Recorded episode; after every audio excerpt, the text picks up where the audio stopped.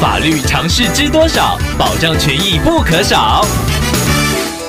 欢迎收听《法律知多少》时间，我们请到台湾瑞银法律事务所律师郑瑞伦来为您解答法律上的疑惑。各位听众朋友，大家好，我是郑瑞伦律师。郑律师您好，听众朋友阿德透过官网留言板想要请问您，他自己创业开店，之前跟房东租了一个店面，不过后来要去申请商行的时候才知道房子竟然是违建的。另外，听众朋友也发现房子的土地为他人所有，但房东并没有出示跟别人承租的证据，想要请问郑律师，这样是否可以向房东提告诈欺呢？而对方有权利跟听众收租金吗？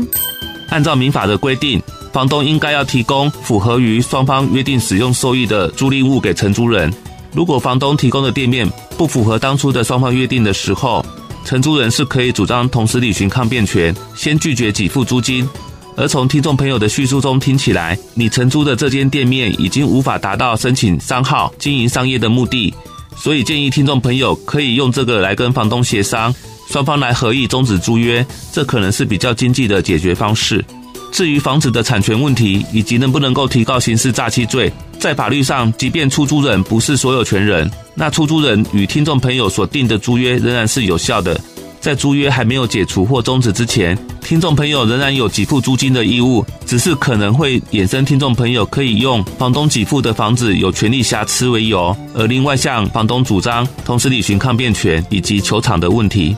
不过，如果听众朋友只是单纯以出租人不是所有权人为理由来主张要告房东诈欺罪，这样是告不成的。除非听众朋友可以证明，当初签约的时候，房东明明知道这个租赁物是违建，不能申请商号，还有经营商业，而竟然故意不告诉听众朋友，这样等于对交易的重大内容有所隐瞒，骗听众朋友承租，这样才有可能成立诈欺罪。以上希望律师的回答可以帮助到听众朋友，谢谢。